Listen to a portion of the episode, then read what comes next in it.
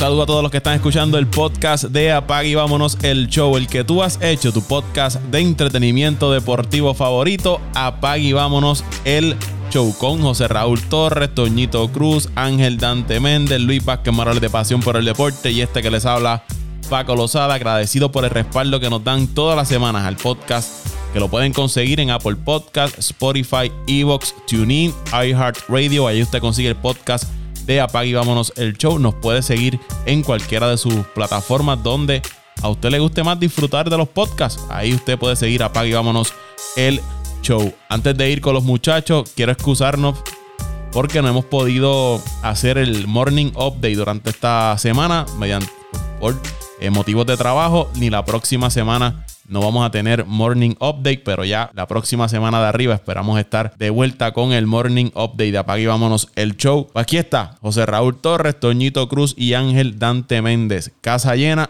Luisito Vázquez hoy sí, hoy sí está excusado. Hoy sí tiene, tiene excusa para no estar en, el podcast. Me gustaría que hubiese estado, estado porque sus Knicks de Nueva York se eliminaron. Ay, como gozo.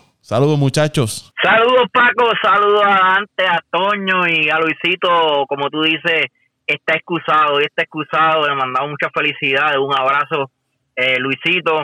Y nada, para todas esas personas, ¿verdad? Que nos escuchan semana tras semana, qué pena que el, que el mañanero esta semana no pudimos, ¿verdad? Este, tirarlo eh, al aire pues, por compromiso de tu trabajo, pero pero eh, venimos fuerte, venimos fuerte la próxima semana, Paco, y, venimos en un momento importante donde la NBA va a estar en su todo su apogeo, eh, ya mismo se acerca NFL, por ahí también Dante tiene su soccer, este que nos viene a hablar, y bueno, a este verano va a estar lleno de, mucho deporte y, vamos a poder ver y, escuchar mucho de eso, de eso atractivos y, y, tan esperados mañaneros. Bueno, Paco, saludos muchachos, saludos al gran Pitín, al gran Toño que está por ahí, uniéndome a las palabras que hizo José Raúl. Muchas felicidades a, al gran Luisito.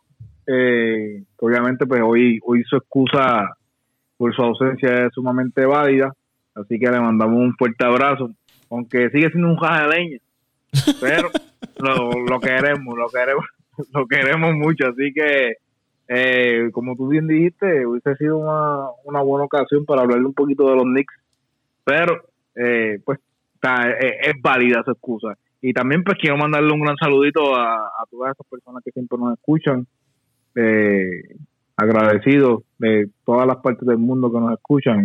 ya son tantas que, que si nos ponemos a decir de cada rincón, estamos media hora diciendo países, pero de verdad muchas gracias y como siempre cualquier este eh, opinión, comentario, siempre estamos abiertos para, para escuchar y para mejorar, así que vamos por encima, mi gente. Nada, saludos, saludos muchachos, saludos Paco Pitín, saludos José Raúl y a Luisito, yo no sé si felicitarlo o lamentarlo, pero pues lo felicitamos en el en la encomienda que valiente, aunque ya pues él ya tiene esa responsabilidad, pero ahora oficialmente se atrevió a dar el paso. Solamente falta que Ángel Dante Méndez se decida. Pero nada, saludos a todos los que nos escuchan semana tras semana, a todos los que nos escuchan eh, tanto en Puerto Rico, Estados Unidos, como dijo Dante, internacional. Saludos y vamos, vamos al mambo, que esta semana está llena de mucho deporte.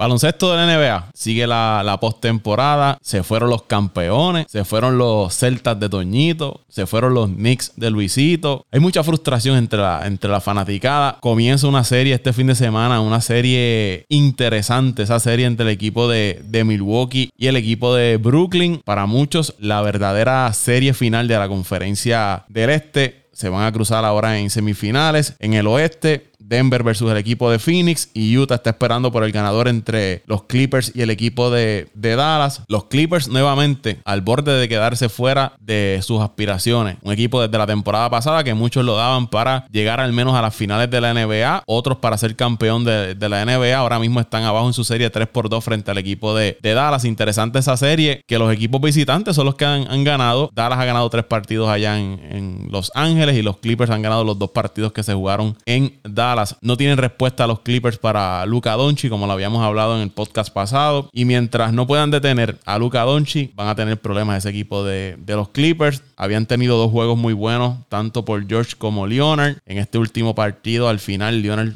falló unos tiros claves que pudieron haber dado eh, esa victoria al equipo de, de los Clippers. Pero los Clippers seguimos viendo lo mismo. Este equipo que con mucho talento, pero como que no avanzan a, encajar unos con los otros. Leonard eh, no es el mejor líder eh, dentro de, ese equipo. Creo que a los Clippers le hace falta esos jugadores que tengan la voz en, ese camerino porque Leonard ha demostrado en sus años en los Clippers que no es el, jugador que le gusta hablar y, guiar a sus compañeros. Es este jugador calladito que, hace su trabajo, pero no, no es muy vocal. Creo que el equipo de los Clippers necesita ese, jugador que sea vocal en, esa franquicia. Hoy, viernes 4 de junio, que estamos grabando este podcast, va a ser el sexto juego de esa serie. Y rápido, antes de movernos a las otras, a las otras series, ¿quiénes ustedes creen que ganan e, e, este sexto juego? ¿Sobrevivirán, sobrevivirán los Clippers o se eliminarán esta noche frente al equipo de, Dallas? Y veremos entonces otra temporada eh, frustrante, decepcionante de ese equipo de, de Los Ángeles Clippers que sería entonces Los Ángeles se quedarían sin, sin NBA, porque ya los Lakers se eliminaron, entonces los Clippers es la última esperanza para la ciudad de Los Ángeles mantenerse en los playoffs de la NBA, aunque son equipos que la fanaticada no se lleva muy bien. La fanaticada de los Lakers no apoya a los Clippers y la de los Clippers no apoya a los Lakers, pero veríamos otra de las grandes ciudades de mercado grande que se quedaría sin un equipo que los represente en los playoffs de la NBA. ¿Ustedes creen que los Clippers hasta aquí llegaron o van a sobrevivir y forzar un séptimo juego para entonces tratar de cerrar esa serie? Yo entiendo que los Clippers, los Clippers van a hacer el ajuste para este sexto juego para, para llevar esa serie a un máximo de, de siete. Sería otro fracaso para ellos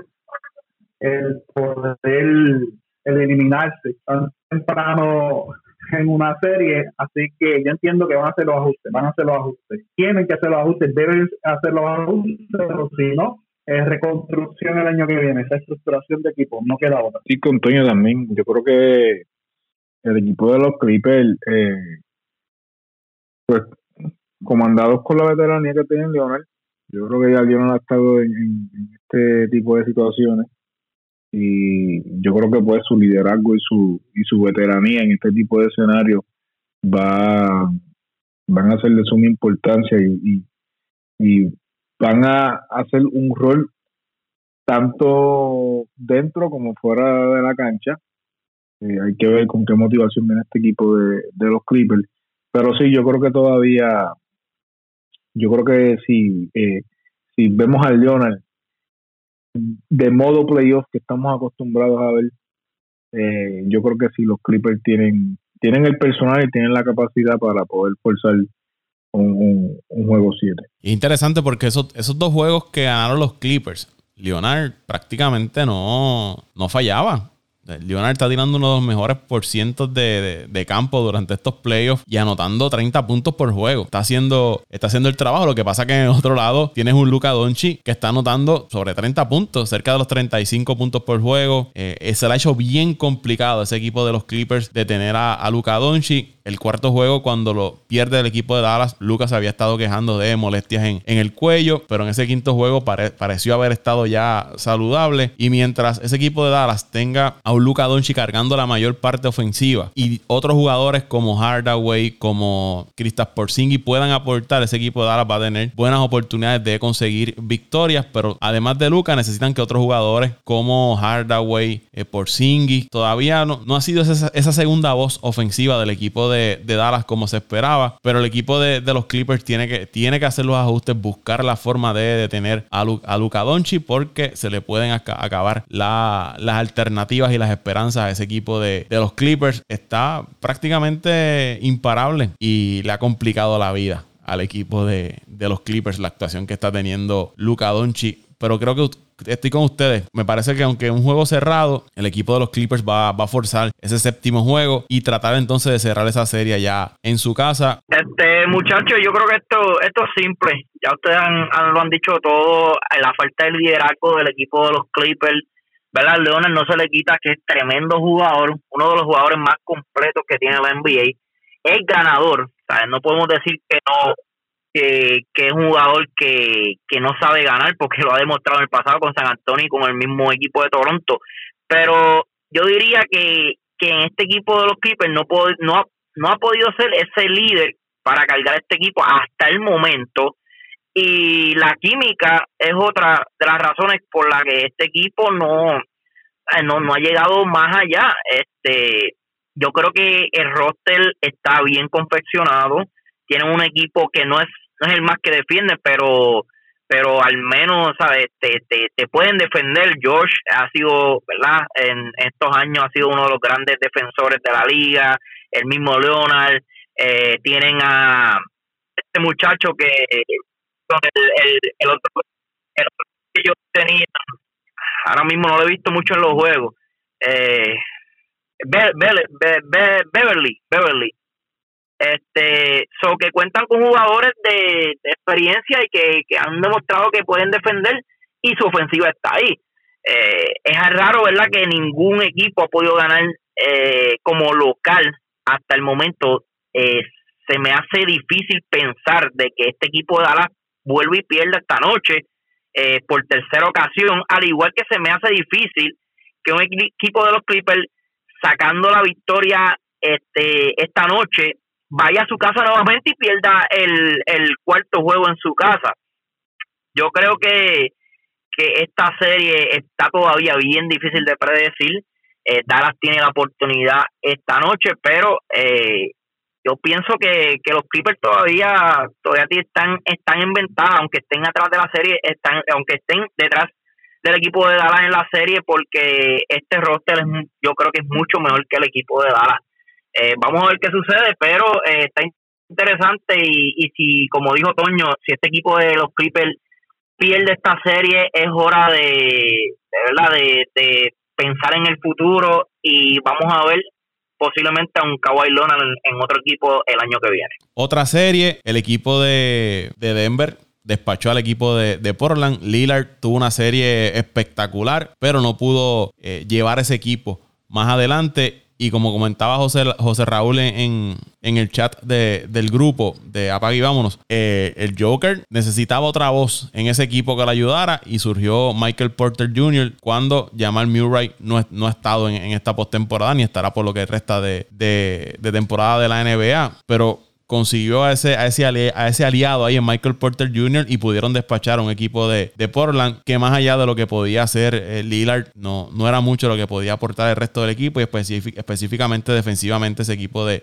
Portland, lo habíamos hablado aquí, tenía muchos problemas para defender, al igual que el equipo de, Denver, pero me parece que Portland no tenía una respuesta para detener a, a, Joker, a Nicolas Jokic, que calladito puso sus números, puso sus rebotes, puso sus asistencias y llevó ese equipo de, de Denver a la semifinal finales de la NBA, donde se va a estar enfrentando entonces al equipo de Phoenix, quienes despacharon al equipo de los Lakers, a los campeones. Pero también lo habíamos hablado aquí. Un equipo de los Lakers que si LeBron James o Anthony Davis no estaban saludables, iban a tener muchos problemas y así fue frente al equipo de, de Phoenix. Bien importante que tanto LeBron y Anthony Davis los dos estuviesen en cancha para el equipo de, los Lakers. Un equipo que antes de la temporada reforzaron su equipo, hicieron unos movimientos y todo indicaba de que era un roster mejor confeccionado y con jugadores mejores preparados que los que tuvieron la temporada pasada. Pero la salud golpeó muy fuerte al equipo de los Lakers. LeBron James ya no tiene 22 años y Anthony Davis, aunque joven, ha sido un jugador que siempre ha estado propenso a lesiones durante toda su carrera. Y es bien importante que si los Lakers desean tener más aspiraciones a ganar más títulos, Anthony Davis, que lo traen no tan solo para ganar campeonatos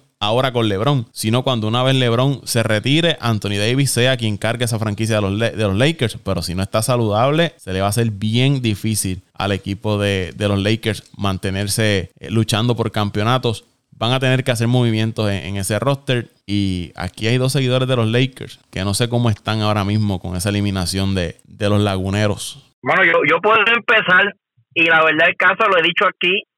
Eh, como dijo mi jefe, voy a utilizar esa palabra, voy a seguir utilizando esa frase.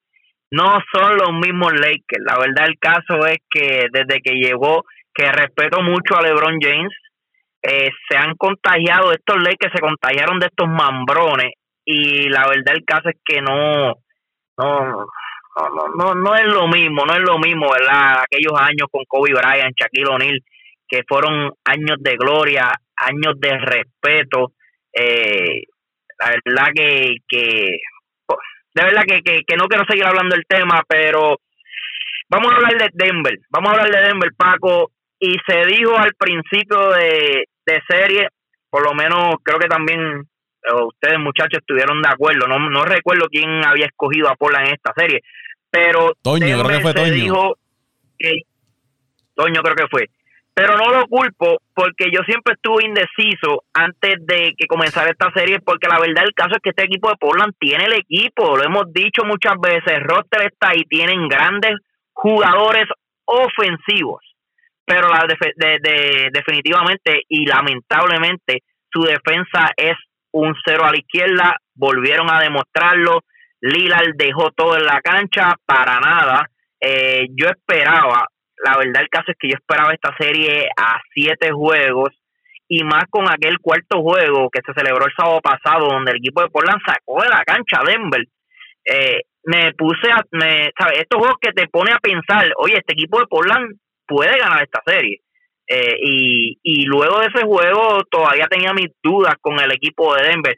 No, no con el equipo de Denver, sino con, con este equipo de Portland, que la, la verdad el caso es saben anotar, anotan y, con un Lillard cargándolos, tú, sabes que tienen el material para poder eh, dominar y pasar para la, próxima ronda. La segunda ronda. Pero eh, volvemos y, y vemos un equipo de Portland sin defensa y estos fueron los resultados. Y se dijo antes de que comenzara la serie que el Jokic iba a buscar la forma de conseguir otro jugador que sustituyera a Murray y ese fue por el Junior, como tú acabas de decir, Paco.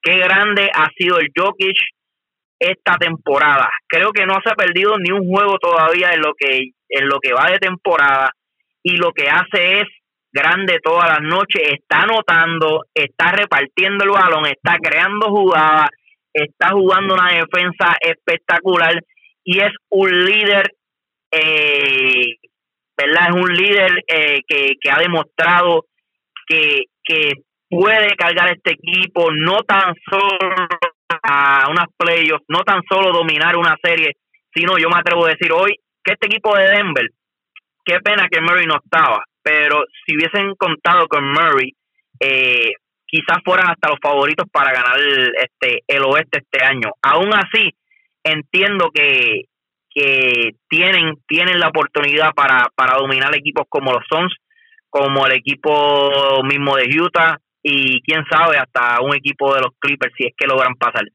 Pero vuelvo y digo, hay que darle la hay que darle el crédito al Jokic y también hay que darle el crédito a Lillard. No se sabe qué va a pasar con este muchacho. Hablamos del futuro de Anthony Davis, pero este es otro jugador que debemos tocarle en alguno de los de los próximos podcasts que, ¿verdad? Que, que podamos grabar que son jugadores que, que la verdad el caso merecen merecen estar en, en otro equipo y Lila lo ha demostrado. Dimos también que no está muy lejos de, ser un Steph Curry, especialmente su tiro, y, y lo demostró nuevamente. Es una máquina de anotar y nada, será para el próximo año. Este equipo de Poland tiene que buscar defensa, este, ya se ha hablado muchas veces, y Denver, eh, la verdad el caso es que Jokic, eh, Dante había hablado en el chat de que Curry debe ser MVP. Yo sigo pensando de que Jokic debe ser el MVP y se lo merece.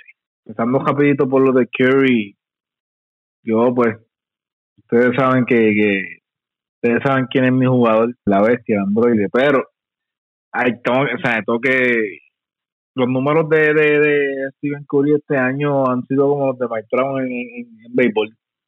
Ha tenido números que básicamente han hecho la diferencia en ese equipo y hay que considerarlo seriamente, independientemente del equipo no haya entrado a playoff pero si hablamos de este premio, este premio es por desempeño individual. Tampoco, obviamente, eh, el Joker tiene su mérito, y más ahora que este equipo de Denver eh, se posiciona como el candidato de la conferencia este a ganarlo todo. Obviamente hay que jugar, hay que jugar, pero eh, ahora mismo como está al nivel al nivel que está jugando este equipo, pues debe ser debe ser el candidato preferido de muchos. Eh, yo entiendo que Lillard, fíjate, Lillard tiene un, es, un jugador que a mí me gustaría ver vestido de, de, oro y púrpura. Te digo la verdad. Yo creo que este equipo de Portland, eh, como bien dijo Cerrador, tienen que mejorar bastante la defensa si es que quieren tener algún tipo de posibilidad. Y y te digo, Lillard tiene que evaluar muchos escenarios, porque lo hemos dicho un sinnúmero de veces, Paco. El año que viene el candidato es el equipo de Golden State otra vez. Cuando venga todo el equipo fresco, ese es el equipo que va a ser candidato el próximo año. Entonces tú como jugador, eh, pues tienes que evaluar, hay que ver cuál es eh, el, el, el, el verdadero, eh, la, la razón, ¿sabes? Porque hay jugadores que sí, que juegan y están cómodos porque pues le pagan bien y eso es totalmente comprensible porque es, es parte del negocio, pero hay jugadores que también les gusta ir a lugares que se pueda ganar.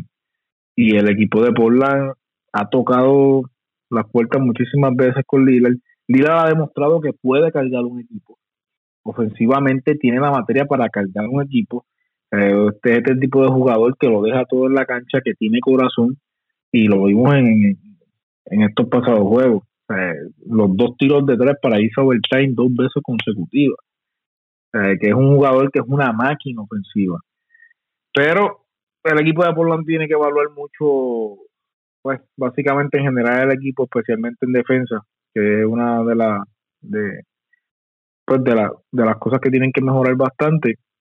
Pero creo que en general fue una buena temporada. Eh, pues lamentablemente le tocó ese macheo con Denver en la primera ronda. Quién sabe si no lo hubiese tocado con Denver, quién sabe si hubiésemos visto este equipo de Portland en la, en la final de conferencia. Pero así, así fue que se hicieron los macheos. Por el otro lado, hablando un poquito de los Lakers, como dijo José Raúl, no eh, me gustaría decirte que, que, que me siento pues un poco desilusionado con el equipo, pero ya tú sabes ya tú sabes más o menos mi, mi pensar, que ustedes saben mi pensar. Obviamente, pues no, no quiero, no quiero entrar en ese tipo de dilema. Pero eh, básicamente en el ámbito deportivo, yo te diría que he puesto en duda. Sí, lo que tú no estás muy cabrones, que son unos llorones, y tú, ¿sabes? Nosotros nosotros nacimos a ser, a ser fuertes, no con este cuando perdía COVID, nosotros cara decíamos que perdimos y perdimos. No, y, y, de hecho, antes antes de que, de que de que sigamos con eso, quiero aprovechar la oportunidad para felicitarte porque pues ahora pues eh, eh, vamos a tener una serie complicada, mis poderosos Nets contra tus Bucks. Pero que toda que, que como quiera, perdiendo se gana, perdiendo se gana, nos hemos eliminado con los Lakers, pero tenemos todavía equipo, tú sabes. Así que no, no, no hay ningún tipo de problema con eso. Pero eh, yo creo que los Lakers eh, sí hay que mover par de piezas el año que viene, si es que quieren tener tipo, algún tipo de oportunidad de poder eh, combatir en esta conferencia que ya se está viendo de equipos como Dallas, el mismo equipo de Denver, el mismo equipo de Utah, el Phoenix, están siendo equipos que, que se están desarrollando mucho. Y yo creo que los Lakers este año dije que puse no es que haya puesto en duda eh, la buena temporada que tuvieron el año pasado que lograron el campeonato pero lo que sí lo que sí me puso a pensar fue qué hubiese pasado si esa si la temporada del año pasado hubiese sido de 82 juegos me, me he puesto a pensar me he puesto a pensar porque la realidad del caso es que eh, a pesar de que Anthony Davis se perdió muchísimo, prácticamente la mitad de los partidos se perdió este año. Eh, este equipo de Phoenix, las victorias que tuvieron fueron victorias eh, consistentes. estamos hablando que en el primer cuadro ya sacaban ventaja de sobre 10 puntos, 15, 20 puntos.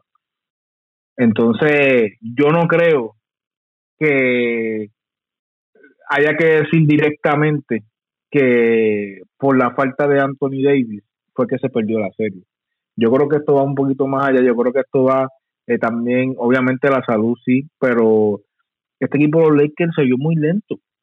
Con este equipo de, de, de, Philly, que es un equipo que juega muy bien en transición, que yo no sé, Chris Paul parece que se tomó la fuente de la juventud, porque en este equipo rodeado de jóvenes, de verdad que hay que darle crédito a Chris Paul. O sea, qué, qué, qué, qué serie, hermano, qué jugador o sea, para la edad que tiene, todavía sigue jugando a nivel. Y. que se lastimó en varios juegos. Se lastimó de sus hombros. Y, y, pues, y, sigue ahí, eso te digo. Esa, esa es la diferencia entre, entre algunos jugadores de la NBA. Esto es un jugador competitivo siempre. O sea, no importa lo que pase, siempre está ahí. Anthony Davis trató de hacerlo, pero desafortunadamente no pudo. Pero sí hay muchas hay muchas cosas que evaluar. Otra cosa que, que vi en los pocos juegos que pude ver de la serie, por la diferencia de ahora, obviamente, eh, en ningún momento se vio ningún tipo de acción de los Lakers en doblar a Booker. Estamos hablando de que este muchacho hizo y deshizo en la serie. O sea, sobre 30 puntos en casi todos los juegos. Eh, en el último juego metió 47. O sea, tú tienes que buscar la manera de frenar ofensivamente a este jugador si es que quieres tener algún tipo de oportunidad. Pero eh, así están las cosas. Así están las cosas. Vamos a ver cómo viene los Lakers el próximo año. Pero buena, creo que nadie se esperaba. Creo que Toño fue el único que vio a Phoenix a ganar la, a ganar la serie. Así que vamos a ver ahora.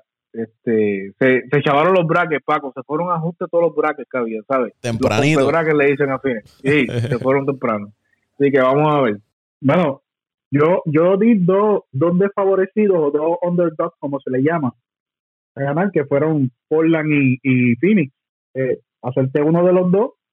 Eh, yo sabía que, que, que, la juventud, la velocidad, el problema de salud de, de, la plantilla de los Lakers le iba a traer problemas tarde o temprano porque la lesión que tiene Davis eh, es muy seria. Es muy seria. Es una lesión que, como, como mencionaba en el análisis, con la carga de juegos diarios y con la presión y con la tensión y con con con, con toda este este esta físico juego físico que, hay durante el, la serie que cambia totalmente a lo que es un juego de, de, temporada regular que tú pues si este juego no te da bien pues lo prácticamente lo dejas o, o bajas el nivel de juego y esperas el otro pero en una serie tú tienes que jugar juego por juego y tu nivel de juego siempre tiene que estar arriba. Y, y, eso era lo que yo mencionaba en mi análisis que le iba a perjudicar a los Lakers. Eh, como dicen, como dice este, ustedes muchachos, Chris Paul ha tenido un resurgir de su carrera, aunque siempre ha sido tremendo jugador. A mí siempre me ha encantado cómo ha jugado, su madurez, su liderazgo, eh, la capacidad de adaptarse a los equipos en que va y tomar y, tomar ese rol de líder y, organizar el juego y repartir el juego eh, o sea hay que dársela si si este equipo de, de, de Phoenix está donde está eh, es debido a ese caballero no, no hay otro o sea ha podido coger este grupo de, de jóvenes eh, enderezarlo agruparlo reagruparlo y llevarlo a jugar a un a un nivel muy alto al nivel de que se, acaban de tumbar al campeón de la NBA.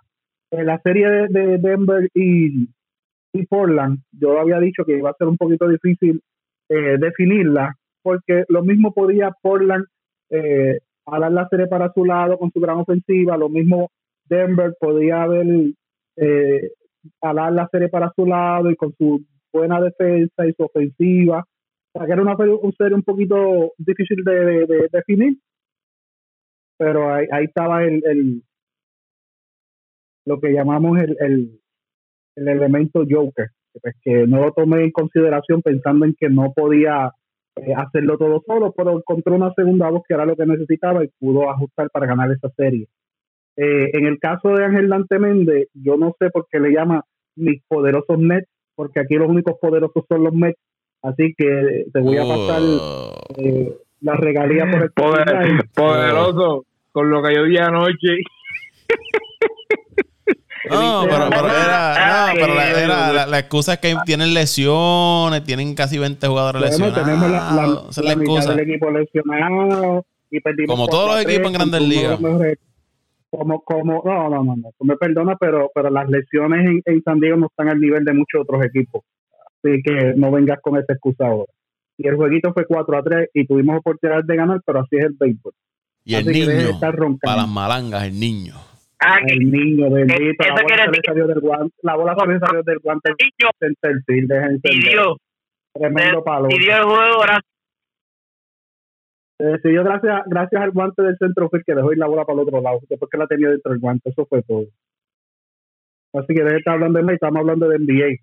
Y el caso de mi Boston Celtics, Paco, yo sé que la vas a tocar más tarde, pues pasó lo que tenía que pasar. Yo dije que iban a ganar de uno a dos juegos, ganaron prácticamente un solo jueguito y se tiene que, bueno, empezó a, a remeniarse el palo desde, desde, desde, desde el tronco. Vamos a ver si realmente van a hacer la transformación para poder reestructurar ese equipo y poder traer las piezas que hacen, que hacen falta para construir ese equipo eh, al nivel que se supone que esté, no al nivel que está hoy día. Antes de irnos al este, eh, esa serie de Phoenix y Denver va a ser una serie bien interesante también. Dos equipos que han venido jugando muy bien.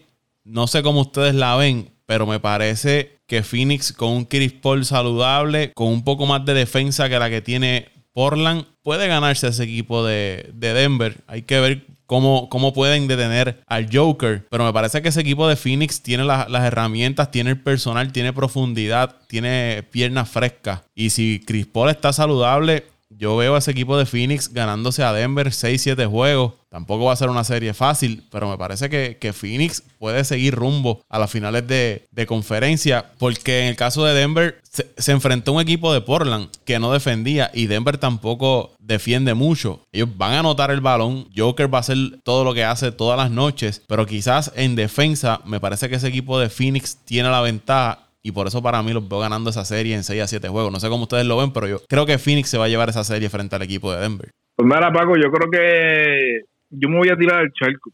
Yo creo que yo me voy a ir con el equipo de Denver. Me voy con el equipo de Denver en, 7 siete partidos. A pesar de que el equipo de, de Phoenix eliminó a los Lakers, eh, yo creo que este equipo de Denver me, me gusta. Me gusta como o sea, tiene un equipo bastante completo, comandado por el Joker. Creo que creo que va a ser bien interesante ver quién va a poder defensivamente frenar a, al Joker. Así que yo me voy yo me voy con los Nuggets. Pues mira, muchachos, este, esta, esta serie es como, oye, este, si, si me escucha mi esposa analizando esto, pero cuando hay dos chicas que las dos, las dos son bonitas y no sabes cuál escoger, Eh, eso fue al aire, Paco, así que no te preocupes. Alguien se, va, alguien se va a meter en problemas. Pero la verdad es que cuando tú ves dos chicas bonitas, que las dos tú entiendes que, que tienen los méritos, pues eh, eh, el mismo caso con Phoenix y Denver, la verdad es que son dos equipos que yo entiendo que se merecen salir por la puerta ancha los dos, por ver a jugadores como el Jockey, Chris Paul, eh, mismo Devin Booker, que lleva ya ¿verdad? dos o tres años con, este equipo de Phoenix, eh, comiéndose el polvo. Y, y, ¿verdad? Otro, otro jugador, el mismo dirigente de Denver, que ha hecho un, gran trabajo. Estos dos equipos merecen, merecen, merecen la victoria, pero solamente uno va a poder lograrlo. Y entiendo yo, voy a tener que, pues, en esta vez irme con Chris Paul y ya que dominaron este equipo de los Lakers y creo que este equipo tiene el potencial y ahora la confianza. creo que David Booker, de, excelente, de gran jugador, de estrella, se ha convertido en algo más. Lo demostró en esta serie con los Lakers. Y si Booker continúa este juego, yo creo que se le va a hacer bien difícil a este equipo de Denver.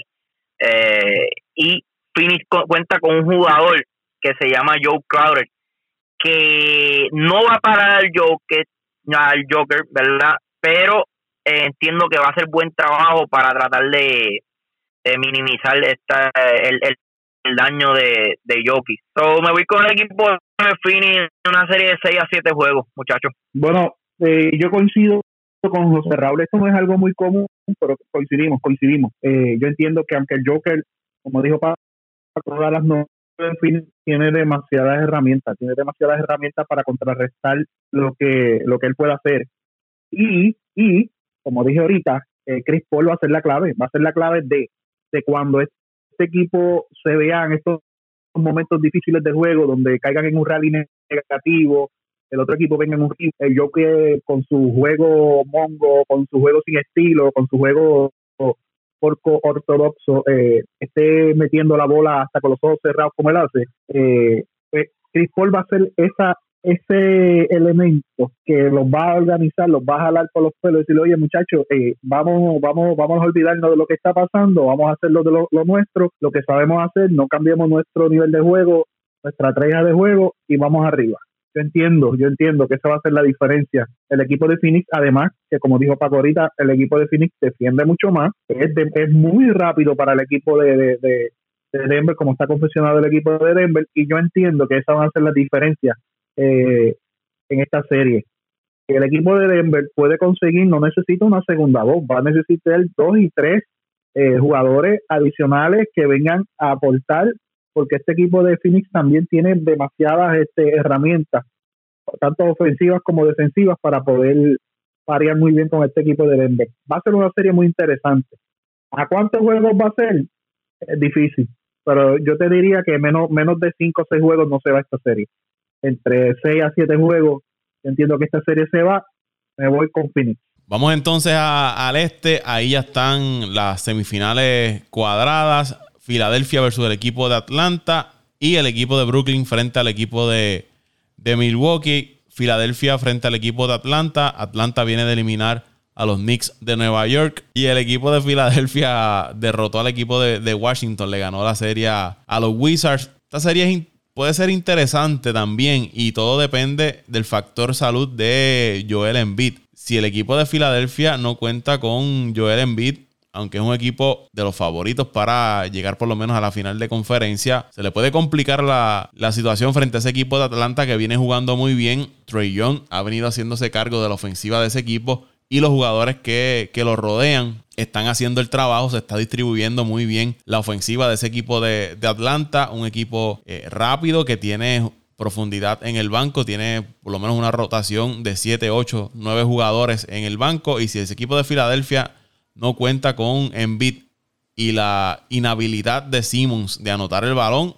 aunque usted puede decir que defiende, que pasa el, balón, que hace otras cosas en cancha, pero él necesita anotar el balón si ese equipo de Filadelfia quiere tener aspiraciones mayores a, como ya sea, ganar un campeonato veo a, Filadelfia ganando con un Joel Embiid saludable. Si Embiid está saludable, Filadelfia debe ganar esa serie en unos 6-7 juegos. Pero si Embiid no está saludable, cuidado con ese equipo de Atlanta, que no vaya a dar la sorpresa y saque del camino al equipo de, Filadelfia. ¿Cómo ustedes ven esta serie?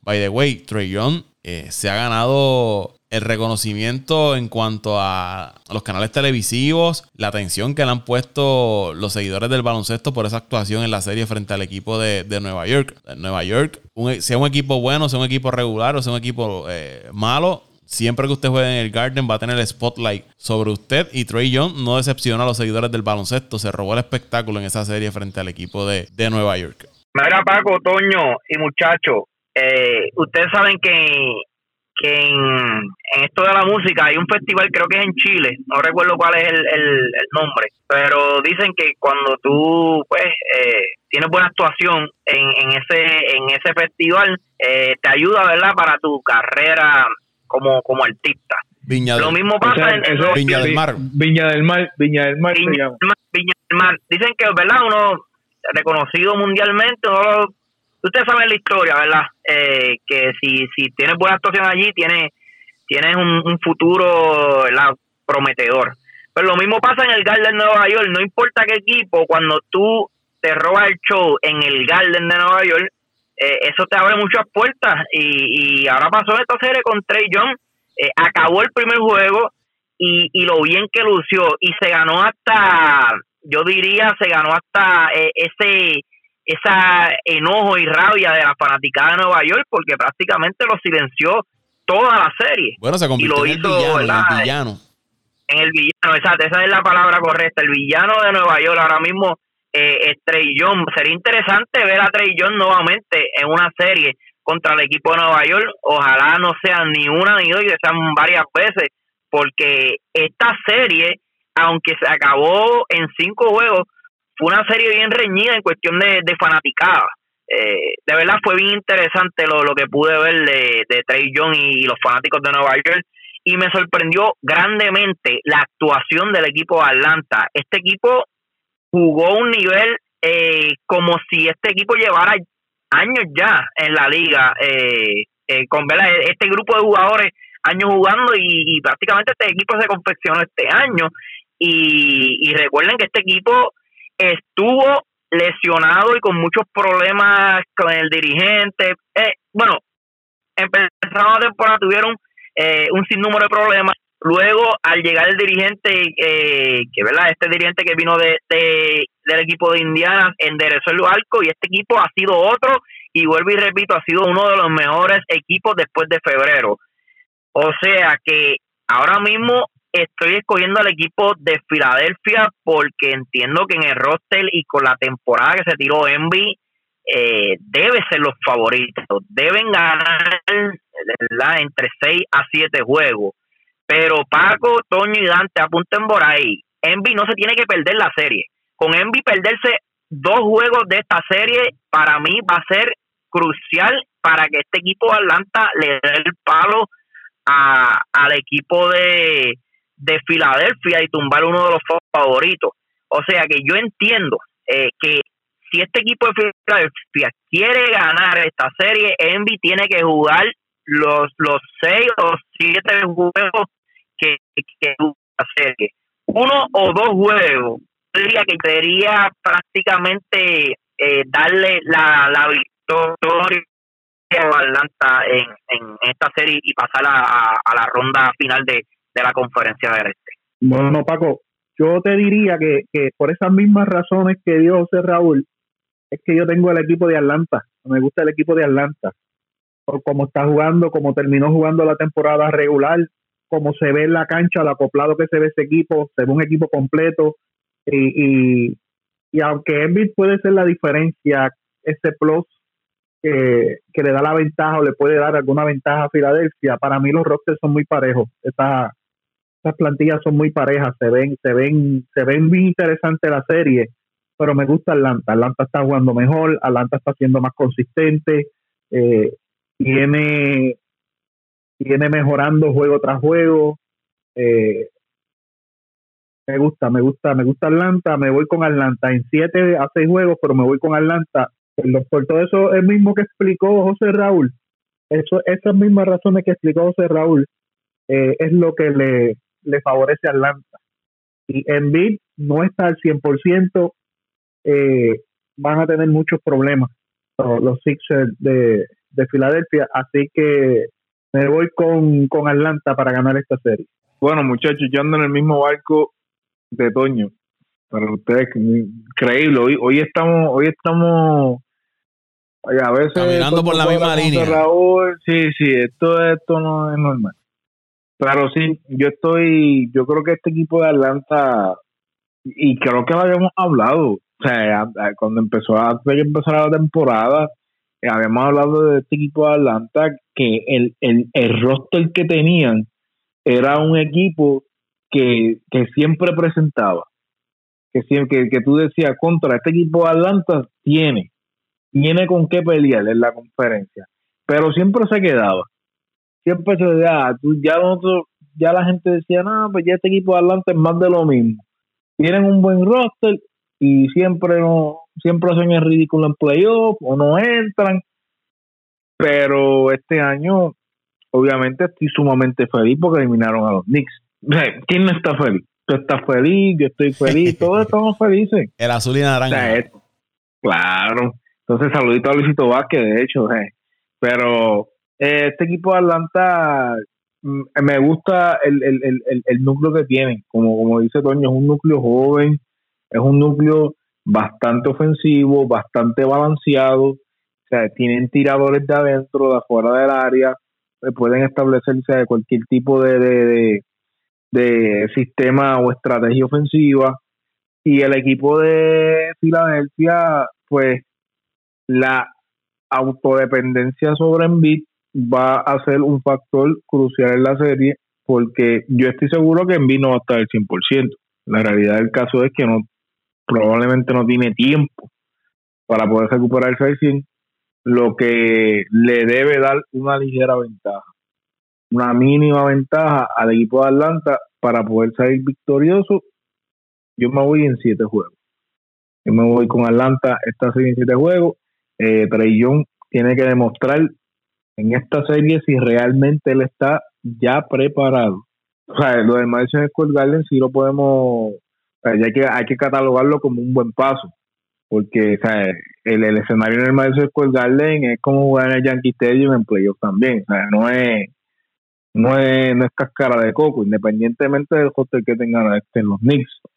Pero creo que esta serie va a ser fundamental para ver en dónde está eh, eh, eh la veteranía eh, a tan poco a tan poco tiempo de, de Pero va a ser una serie muy buena. Creo que va a ser una serie muy buena y por lo menos mínimo seis jueguitos vamos a ver. Debe ser una serie interesante a pesar de que por lo menos ese equipo de Atlanta no vino a calentar hasta después de mitad de temporada, aunque eh, habían hecho inversión durante la temporada muerta para adquirir eh, otros jugadores y reforzar su plantilla. No muchos lo veían llegando por lo menos a unas semifinales, quizás sí clasificando, pero no a unas semifinales de, conferencia, eh, cuando habían otros equipos que se esperaba que estuviesen ahí, quizás Miami, Boston fueran los que estuviesen en esa, en esa semifinal y no el equipo de Atlanta. Vamos entonces a, la otra serie, a la que yo sé que José Raúl y Dante estaban locos por llegar, que es la del equipo de, Milwaukee frente al equipo de, los Nets, dos de los mejores equipos de la NBA, el equipo de, los, de los Nets con Kevin Durant, Harden y, y Kyrie Irving, y el equipo de, Milwaukee con Giannis Antetokounmpo, eh, Holiday, Chris Middleton. Ambos equipos no tuvieron problemas en sus series anteriores. Eh, Milwaukee dominó ah, fácil a ese equipo de Miami. Me parece que, de la forma que, no, que, lo hizo, le envió un mensaje al resto de, la liga. Este no es el equipo de Milwaukee de los últimos años. Este es un equipo mejorado en varias áreas del juego y tienen que contar con nosotros. Mientras que el equipo de, Brooklyn quizás tuvo un poco de resistencia en los últimos partidos frente al equipo de, Boston, pero yo diría que en general dominó esa serie. El equipo de, Brooklyn, una capacidad de anotar el balón increíble. Milwaukee también puede anotar el balón. Siempre se ha cuestionado la defensa del equipo de, Brooklyn. Vamos a verla ahora frente a este equipo de, los Nets cuán buena puede ser esa defensa y cómo entonces puede el equipo de Milwaukee tratar de detener la ofensiva del equipo de, de los Nets. Me parece que overall un equipo más balanceado es ese equipo de, Milwaukee, porque pueden anotar, pueden defender, pero eh, la ventaja ofensiva la va a tener el equipo de, Brooklyn. Si no es que ninguno de esos jugadores estelares se lastima, si Kevin Durant se mantiene saludable, si Harden se mantiene saludable y, y Kyrie Irving se mantiene saludable Importante que Kyrie Irving pueda controlar sus emociones en, esta serie. Que si no está anotando el balón, no se vuelva loco siguiendo tirando, tirando y forzando jugadas que entonces le vayan a costar a ese equipo de, los Nets. Esta serie está, está difícil de, de pronosticar. Porque por un lado uno puede pensar, contra este equipo de Brooklyn con ese Big. No debe perder, debe ser el equipo favorito para llegar al menos a la final de la NBA. Pero por otro lado, tiene un equipo de Milwaukee desde que la llegada de, Holiday ha mejorado un montón. Es un equipo distinto. No es equipo de cuando estaba Bledsoe el año pasado y Holiday le da otra dimensión, hace otras cosas que no le daba Bledsoe. Y yo me voy a ir con el equipo de Milwaukee ganando en 6 a 7 juegos. Vamos arriba, Paco. Bueno, Paco, bueno, bueno. Yo, yo, voy a hacer, yo voy a hacer lo siguiente. Yo me voy a echar para atrás, me voy a relajar y los voy a ver estos dos. No, yo, yo, yo, por eso yo empecé, por eso yo empecé. Yo voy a dejar ahora que Dante y, y José Raúl se maten ahí. Yo creo que Toño ahora tire su análisis. No, no, no, no, no, Yo, yo, yo me voy a echar para atrás, me voy a, relajar, a relajar como dice, sit back, relax, and enjoy the show. Adelante, muchachos, voy a ustedes. Bueno, ya que antes no se quiere zumbar, tirar al medio, lo mío es sin información, lo mío viene de, lo que he visto esta temporada del equipo de Milwaukee. Yo hablo de mi equipo. El equipo de Milwaukee, eh, la verdad, el caso ha mejorado un mundo. Eh, Holiday se dijo antes de la serie Miami que tener a Holiday por encima de Bledsoe, la diferencia es bien grande porque este jugador es este puede impactar eh, ambos lados de la cancha. Lo vimos defensivamente, ofensivamente. Eh, es, es, un jugador, yo diría que es de los más underrated que hay en la liga. Junto con, yo siempre lo comparo con, con el mismo Jimmy Butler quizás Jimmy Butler es un poquito mejor en lo que es eh, ofensivamente en su tiro, pero pero Holiday no tiene que envidiarle nada a ningún jugador en NBA porque tiene la capacidad de hacerlo todo en la cancha. Eh, lo vimos en la serie de Miami, ahora hablando un poco de los demás jugadores como Middleton, lo dije aquí antes de la serie de Miami que íbamos a ver un Middleton mucho mejor que el año pasado porque al tener tú a Holiday, Middleton se quita esa presión de ser el playmaker del equipo, de ser ese jugador que tiene que, que anotar eh, en verdad eh, eh, consecutivamente en todas las posesiones. Holiday le abrió la cancha a Middleton y lo pudimos ver en el primer juego donde le acabó el juego a este equipo de Miami y en los próximos juegos, los otros tres juegos, vimos que, que lució inmenso ofensivamente Middleton y en, la, en la parte también defensiva lució muy bien. Muchas veces estuvo hasta defendiendo a, Jimmy Butler o sea que vimos un Middleton con menos presión y jugando un baloncesto de, de altura, de, de verdad, de, de, estrella, como, como ya eh, un jugador que ha estado ya dos veces en el juego de estrella y que fue bien pagado. Y, esperemos ¿verdad? que Middleton siga, continúe ese juego en esta próxima serie con, con el equipo de Brooklyn.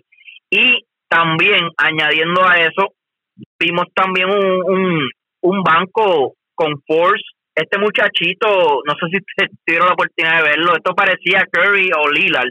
Este muchacho se convirtió en Curry o Lillard en esa serie y barató a esta defensa de Miami. Este equipo ya no sabía cómo galdearlo.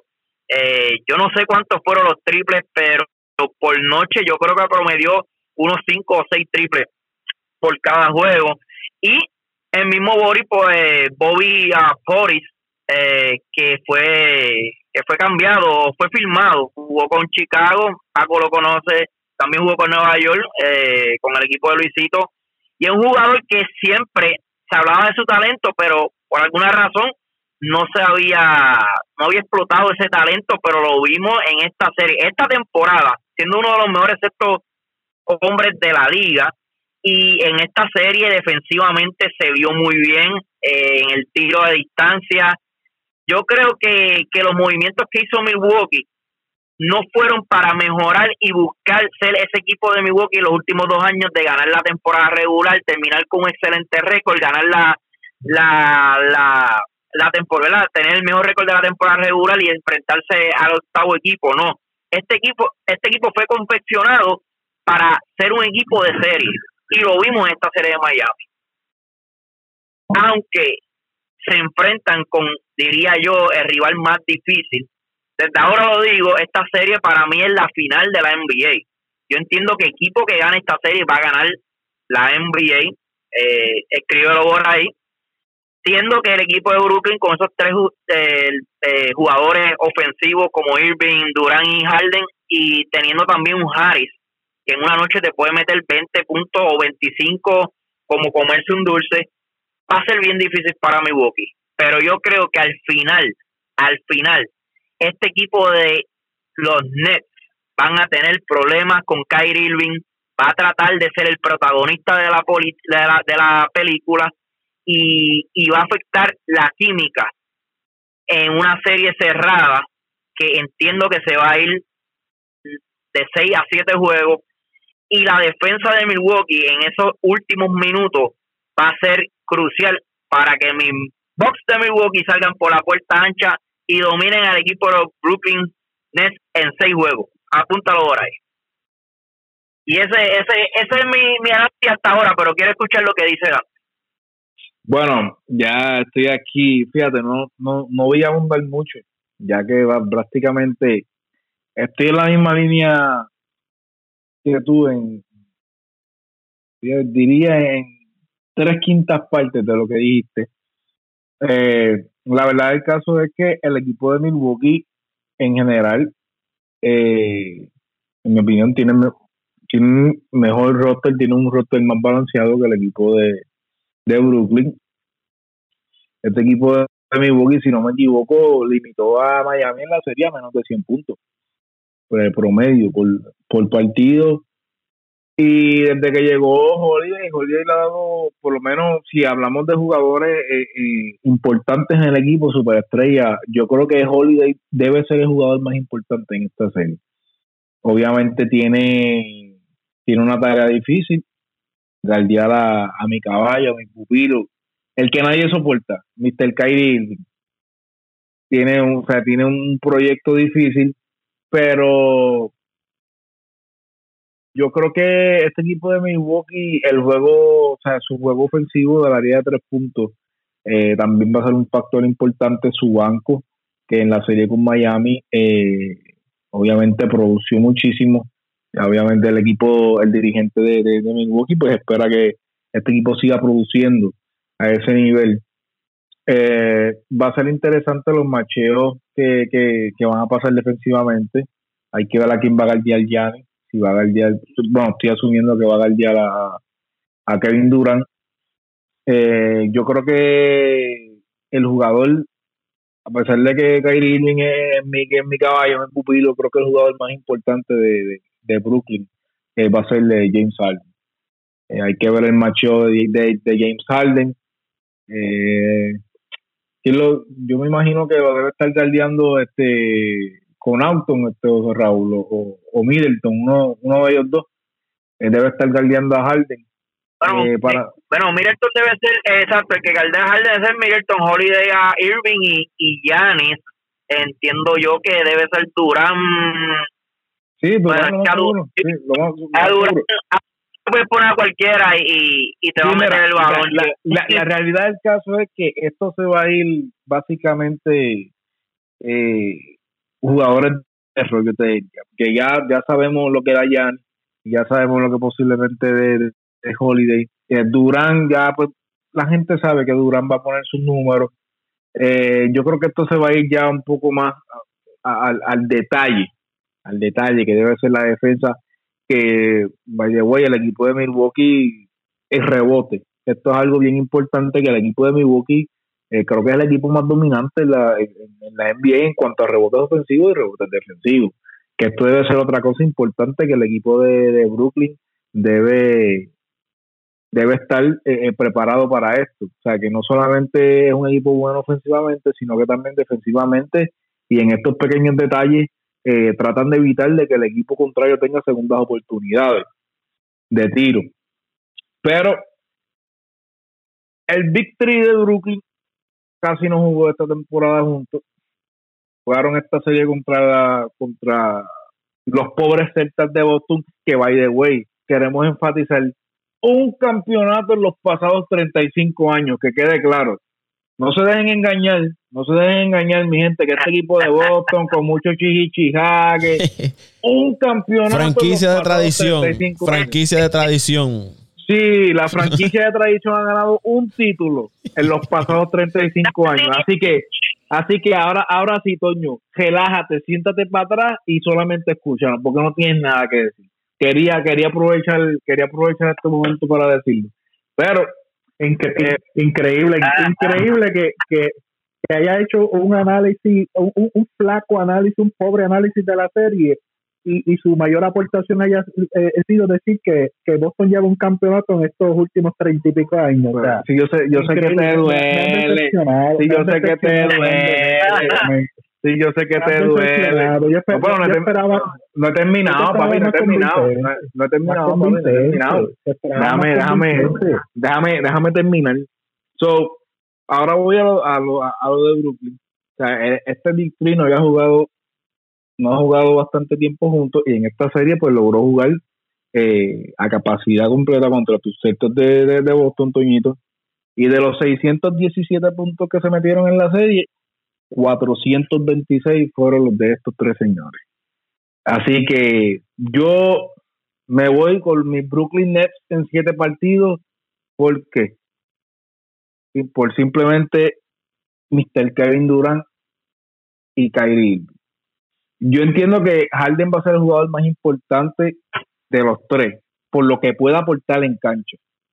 tanto es un jugador, es este tipo de jugador que que te, que, te puede mover, que te puede mover el partido, te puede hacer pase, te puede meter puntos, eh, te puede cortar balones. O sea, es el jugador más dinámico. Pero no nos podemos olvidar de la serie que Kyrie ha tirado contra Golden State, que le pueden llamarle Robin y lo que quieran, pero cuando es momento de, de ejecutar, ejecuta como debe ser y obviamente eh, el jugador ofensivo para mí, viste, o sea, estoy hablando de que, como ahorita dije, que Steven Curry debe ser el jugador más valioso, pero para mí la máquina ofensiva de la NBA es Mr. Kevin Durant. Así que por, por esas dos sencillas razones, esas, esos dos jugadores de calidad en playoff, que los números están ahí, yo me voy con los Brooklyn Nets en siete partidos. para, yo, para yo terminar con, ¿verdad? con mi análisis, que hablé más de Milwaukee que, de Brooklyn. Yo creo que si este equipo de los Brooklyn Nets quieren, quieren ganar, van a depender de dos cosas, entiendo yo. Y es, yo no diría tanto de su defensa, porque ellos, ellos son capaces de, de meterte 125, 140 puntos por juego. Si esa ofensiva está ahí, eh, van a ganar, deben ganar el partido y lo, vimos en la, en la serie de Boston, aunque tú no puedes comparar un equipo de Boston que prácticamente lo que lo que tuvieron fue una exhibición con, con este equipo de Boston que, que fue un desastre esta temporada y sin Jalen Brown eh, y juegos sin Kemba Walker también. La verdad, el caso es que no, no podemos comparar ¿verdad? ese macheo con Milwaukee. Pero yo diría que Kyrie Irving, yo vuelvo y digo, Kyrie Irving va a ser el, el, el hombre clave para el resultado de esta serie. Si Kyrie Irving se controla y no fuerza el balón y juega astutamente, inteligentemente y no se deja llevar por sus emociones, este equipo de Brooklyn va a ganar la serie. Porque, ¿verdad? Son capaces de, su ofensiva es demasiado buena y, y tú puedes tener la mejor defensa del mundo, pero cuando tú tienes tres animales, como son Kyrie, Durán, Harden, los tiene un Harry, los tiene tipos que también te pueden este, meter la bola del banco, eh, mismo Blake Griffin, eh, que tienen presencia. Eh, yo no creo que este equipo de Brooklyn pierda, pero también quiero añadir algo. Hay que ver cómo Steve Nash controla eh, este equipo en momentos de... Porque yo creo que este equipo va a llegar al momento en que va a estar atrás en el juego. No solamente un juego, sino dos, tres, quién hasta, hasta, hasta muchas veces la serie que se va a encontrar atrás. ¿Cómo va a funcionar Steve Nash bajo presión y por debajo del marcador en momentos claves de juego? Yo creo que también va a ser bien importante para este equipo de, los Nets. ¿A quién, qué, qué jugadas va a utilizar?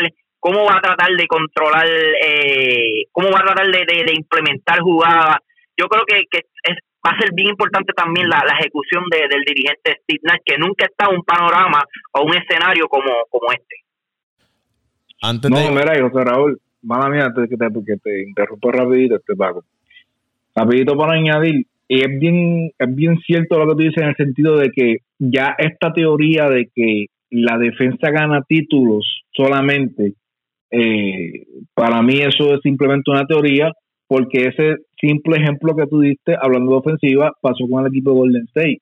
Un equipo que era pobre defensivamente, pero te ganaba, su defensa era su ofensiva. Bueno, Dante, en ese, en ese, punto no vayamos muy lejos. Te reciente como la serie entre Atlanta y el equipo de, los Knicks. Todo el mundo decía que, ese equipo de los Knicks, su defensa era, el que los tenía ahí. Ese equipo de los Knicks se midió un equipo de Atlanta que no, lo pudieron detener eh, ofensivamente y eh, no podían anotar el balón. La defensa, eh, no, ese argumento de que, la como tú dices, la defensa siempre gana juegos, yo creo que en varias ocasiones se ha demostrado de que, de que no es cierto. Ahí estoy contigo, este Paco, perdón. Sí, yo, yo te digo, va a ser una serie bien interesante. Va a ser una serie bien interesante. Yo creo que, que, como te digo, se va a ir a lo mínimo. Se va a ir a posesión, se va a ir a, a, a eh, rebote. Esas, esas sencillas cosas que a veces nosotros no nos damos cuenta, eh, yo creo que van a hacer la, diferencia. Van a hacer la diferencia. Como dice José Raúl, hay que ver el temperamento de estos jugadores veteranos, que yo creo que ahí el de mayor preocupación para mí debería ser un poquito Harden, porque pues solamente Harden contactado una vez, ha estado en una final una vez, pero cuando tiene un jugador como Kevin Durant, un jugador como Kyrie a que ya, que ya son campeones, que ya saben cómo manejar este tipo de situación, eh, yo creo que la veteranía de estos jugadores debe ayudar eh, al núcleo que está alrededor de ellos para que puedan, que cada cual pueda aportar y puedan este eh, salir exitosos en esta serie. Antes de ir con, con Toño, eh, rapidito, quiero añadir por el lado de Milwaukee algo que, que siempre he mencionado y es eh, su dirigente. ¿Cómo puede ajustar su dirigente en, las series? Porque dejándome llevar por lo que vimos en los pasados años, siempre se ha cuestionado eso al dirigente de, Milwaukee. Y en el caso de, de, los Nets, ese equipo de los Nets, cuando usted tiene tres superestrellas, no, prácticamente no tiene excusa para usted por lo menos llegar a una final del, baloncesto de la NBA, siempre va, a ser uno de los equipos favoritos y, la atención va a estar en esos tres jugadores. No, no, somos, no son tres jugadores cualquiera, estamos hablando de tres superestrellas establecidas en la NBA. De ellos, dos ya tienen campeonatos, que es Kyrie y Kevin Durant. Eh, Harden todavía no ha ganado un campeonato. Y de los dos equipos, me parece que el que más presión tiene este año es el equipo de, los Nets, independientemente sea su primer año juntos, porque es que cuando usted tiene ese talento, esos tres jugadores que tiene el equipo de los Nets, eh, las expectativas son ganar un campeonato y esos tres jugadores no están ahí. Brooklyn no los llevó ahí para esperar menos que no sea ganar un campeonato. Y, por eso me parece que van a tener esa presión el equipo de, los Nets. Pero para mí, bien importante, dos factores, bien importantes. La defensa de Milwaukee, cómo puede ajustar su dirigente. Y eh, Giannis Antetokounmpo, eh, cuán efectivo puede ser anotando el balón fuera de la pintura y el área del tiro libre. Me parece que son los factores que, pueden definir esta, serie. Y como mencionó José Raúl, eh, Kyrie Irving, cómo Kyrie Irving puede controlar ese juego, aunque en los últimos partidos hemos visto más a James Harden quien es el que controla el partido y distribuye el juego en el equipo de, los Nets, pero me reafirmo, me voy con el equipo de, Milwaukee ganando 6 a 7 juegos. Eh, ya, terminaron, porque de, todo, de todos los análisis que dieron, Paco, lo único sensato y con razón lo que, yo pude escuchar y, que le presté atención fue a lo tuyo. Es verdad que me decepcionaron los análisis de estos dos muchachitos, yo esperaba que iban a ser más profundos, considerando que eran sus equipos, pero, pero, pero, pero. Eh, entre las muchas cosas que dijeron, es cierto, Paco, lo que tú dices esto para los Nets es ganar, sí o sí. No hay, no hay otra manera de, de, ponerlo, es ganar sí o sí.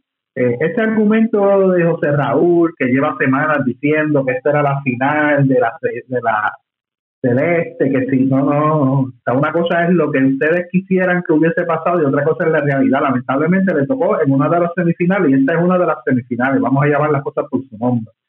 Eh, yo, yo, yo, para no darle mucho vuelta a estos dos equipos que con los cuales yo no simpatizo mucho, pero lamentablemente están ahí, no mis de Boston, pues por el desastre que tuvieron.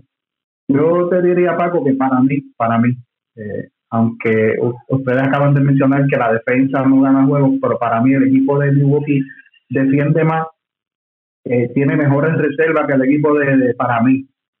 Es para mí, en mi opinión el equipo de, de, New Jersey y estos tres caballeros pueden meter 100 puntos todos los días, pero si su banco no les responde, no van a no, no van a llegar a mucho. Esta va a ser una serie eh, bien bien competida, una, serie bien difícil, una serie bien cerrada, donde van a haber marcadores muy altos, eh, muchos puntos se van a anotar y aquel equipo que logre contener a, su oponente sobre 115, 120 puntos va a tener mayor posibilidad de ganar.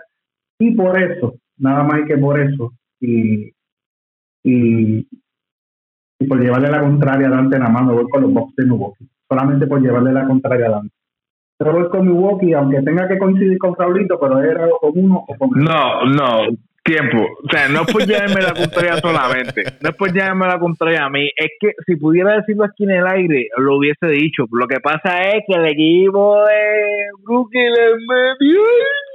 Ya tú sabes. No, pero, si yo mismo dije. Los partió partido, tú lo sabes. tú, tú, estás enojado. Tú estás enojado. Y eso se entiende. Yo, yo no esperaba menos de ti. Yo no esperaba yo, mismo, yo mismo, yo mismo di mi de Boston a perder. O sea, a mí no me sorprende que los Nets estén ahí. Yo los vi a ganar, o sea, los vi a ganar en una serie, pero en esta serie me he vuelto Milwaukee. Solamente por llevarse la contraria, como dirán los hijos, solamente por por más. Está bien, está bien, hablamos, hablamos, hablamos por el podcast sobre eso. Vamos a dejar hasta aquí este podcast de Apague y Vámonos el Show. Se lo dedicamos todo a las semifinales del baloncesto de la NBA. ¿Dónde lo siguen en las redes sociales? Bueno, a mí me siguen como siempre en Twitter en arroba Antonio Cruz 528, arroba Antonio Cruz 528 en Twitter. Me pueden seguir en arroba Mendiciano underscore 89 en Twitter arroba mendiciano underscore 89 en Twitter. Ahí me paso con Toñito. Eh, ahí estamos de, todo un poco, de todo un poco. A mí me siguen CR Torre en Facebook. A mí me siguen arroba Paco Lozada PR en Twitter, arroba Paco Lozada PR en Twitter. Al podcast lo siguen como Apaga y Vámonos el show tanto en Twitter como Instagram. Gracias a todos por el respaldo y nos escucharemos la próxima semana. Apaga y vámonos el show.